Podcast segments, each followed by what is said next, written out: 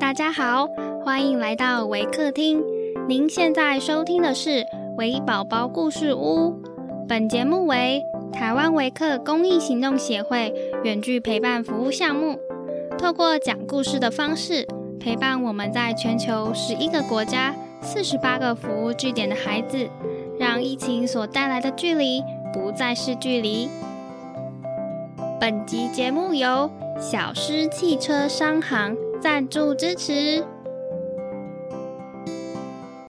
亲爱的听众，我是 Mr. Daniel。今天要讲的故事是《Sweet Porridge》。本故事将以英语进行。Hi everyone, I'm Mr. Daniel from Waker. Today I'm going to share a story about sweet porridge.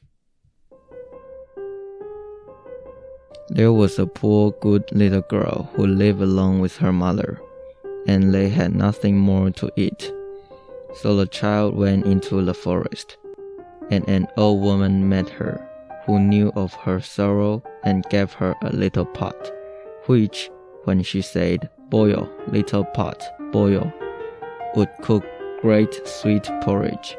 And when she said, Stop, little pot, stop, it ceased to cook. The little girl took the pot home to her mother, and now they were freed from their poverty and hunger and ate sweet porridge as often as they liked. Once on a time, when the little girl had gone out, the mother said, Boil, little pot, boil. And it began to cook. And she ate till she was satisfied. Then she wanted the pot to stop cooking, but it did not know the word.